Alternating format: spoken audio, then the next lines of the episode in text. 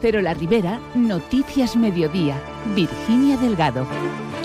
Buenas tardes. Finalmente habrá ERTE en Ford Almusafes. Dará comienzo mañana al aceptar la empresa las condiciones de UGT, que no sobrepase el 28 de marzo y los 500 trabajadores por día. Enseguida les damos más detalles. Por otro lado, Alcira instalará cámaras de vigilancia para, entre otros, sancionar a los que tiran vertidos y basura en el término municipal. Una detención por robos en la Ribera Alta o mejoras en el agua potable de Antella son noticia este lunes. Se lo contamos todo hasta las 2 menos 10 de la tarde. Comenzamos. vemos.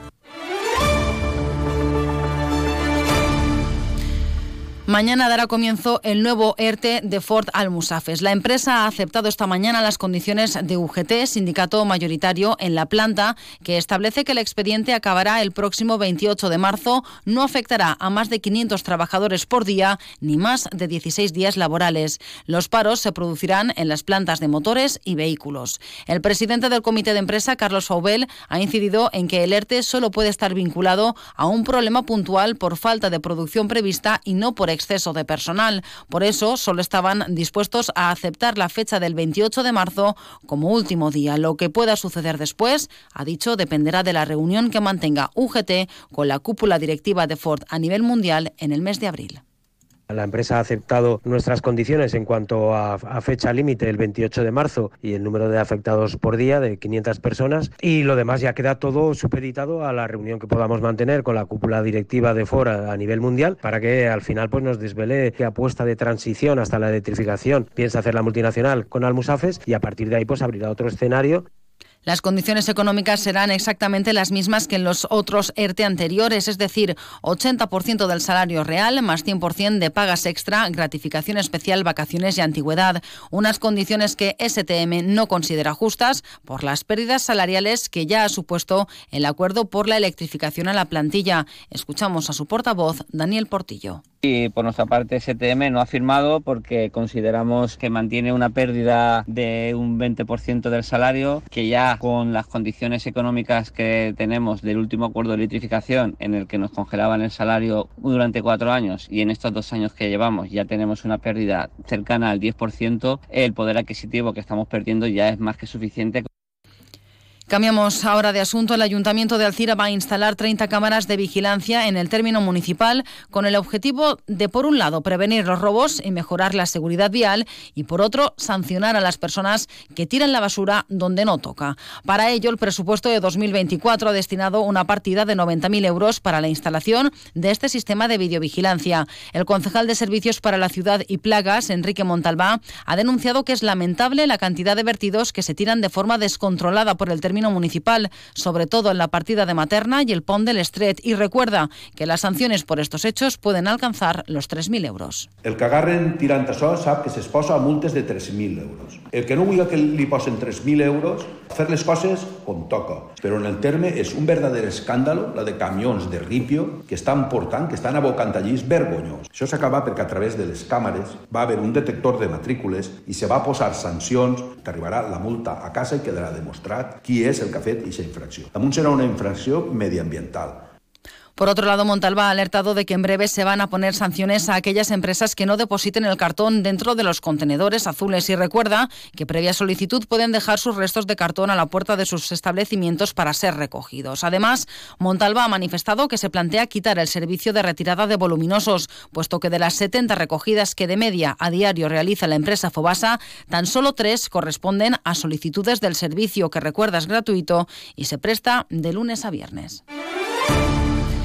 La Guardia Civil ha detenido a un hombre especializado en robos con violencia y hurtos al descuido en una localidad de la comarca de la Ribera Alta. El arrestado llegó a quitar el móvil a una menor que se encontraba en un parque aprovechando las horas con escasa luz para cometer este tipo de delitos. El hombre de 38 años y de nacionalidad española se enfrenta a los delitos de robo con violencia e intimidación, dos delitos de hurto y un delito de resistencia y desobediencia. Las diligencias han sido entregadas en el juzgado de primera instancia e instrucción número 3 de Carlet.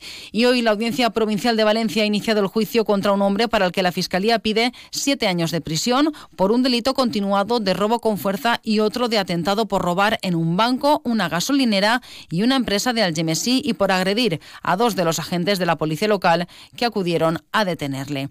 Por otro lado, el Instituto Geográfico Nacional ha informado de que se ha registrado un seísmo en el Golfo de Valencia de magnitud 3,3 grados en la escala Richter frente a las costas del Perelló y Cullera. El seísmo se ha detectado a la una de la tarde de este domingo en el mar frente a las costas de la Ribera y a 4 kilómetros de profundidad. En clave política, los senadores del Partido Popular han solicitado la comparecencia del director general de la Guardia Civil ante la reagrupación de varios puestos auxiliares y que auguran puede suponer su cierre. En el caso de la provincia de Valencia estarían afectados cerca de una decena y tal y como ha detallado el senador Luis Santamaría, entre ellos en la comarca el de Poliña de Xúquer, Sollana y Corbera. A Jarafuel, a Poliña del Xúquer, a Sollana, a Corbera de Alcira, al Ginet, a Cimat de la Vaidigna y a Vallada. Es sacar a la Guardia Civil de 61 municipios, de los municipios más pequeños de España, donde ejerce una labor fundamental, no solo de atención en materia de seguridad ciudadana a los españoles que viven en los municipios del interior, sino también de vertebración territorial y de vertebración el Ayuntamiento de Antella va a, a cometer una importante actuación para evitar las fugas en la red del agua potable de la localidad. Para ello ha recibido del área de medio ambiente de la Diputación de Valencia una subvención de 36.000 euros dentro del programa Reacciona 2023. La alcaldesa de Antella, Eugenia García, ha detallado que se van a instalar un total de 12 válvulas de sectorización de la red de agua potable, puesto que muchas de las actuales no funcionan. El que volíem és solucionar els problemes que tenim en la instal·lació actual en el poble, perquè la majoria de vàlvules no funcionen. Eh, en les 12 vàlvules que estaran distribuïdes per diverses zones, en carrer Doctor Maranyón, el Carla Puríssima, l'Avinguda Xúquer, el Mariano Benlliurer, en el Diputació, en el molí a la millora del cicle integral de l'aigua. Pues que en els pobles és, jocotet, eh, és que el cicle de l'aigua és molt antic i hem d'anar renovant, és que tots els dies tinguem alguna fuga que altra. Entonces això, tot això va a permetir que tot això pues, vaig a siguem menys. También se sustituirá la tubería de la calle Pedrera de Antella. Y de Antella nos vamos hasta Cullera, donde el ayuntamiento ha reafirmado un año más su apoyo con las entidades y colectivos locales, incrementando hasta los 762.000 euros el apoyo al tejido asociativo local. El consistorio ha duplicado la cuantía económica que destina desde el 2018 para enriquecer la actividad sociocultural y fortalecer los colectivos del municipio. Así lo ha puesto de relieve el alcalde de Cullera, Jordi Mayor, durante la firma de los convenios y colaboraciones con más de una treintena de asociaciones de las que ha destacado su trabajo incansable para seguir sumando en beneficio del bienestar, la felicidad y la prosperidad de Cullera. Sí, duem a terme l'acte de signatura de convenis que firmem l'Ajuntament de Cullera i les entitats i associacions de cara a aquesta cogestió que es fa de recursos públics, recursos que destinem del pressupost municipal per al seu desenvolupament d'activitats i de tot el que fan que al final ajuden a fer del nostre poble cada dia un poble millor.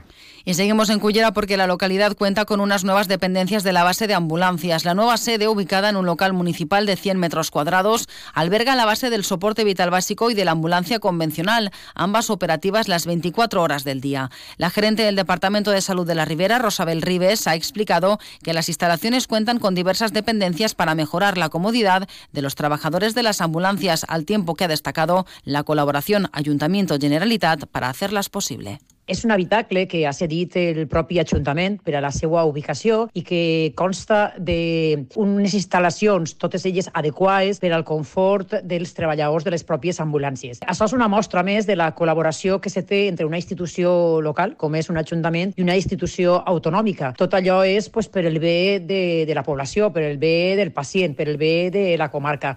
Esta es la segunda base de ambulancias que se renueva en la Ribera, puesto que hace unos días se puso en marcha la de Carcaixent. Y un apunte cultural. La autora alcireña Arancha Gómez ha publicado Sugar, una novela adictiva y trepidante dirigida a jóvenes lectores voraces que se ambienta en un internado privado para niños ricos donde se produce una muerte en extrañas circunstancias. Arancha Gómez celebra el auge de la novela juvenil y de un grupo de autores y sobre todo autoras que se han convertido en verdaderos bestsellers.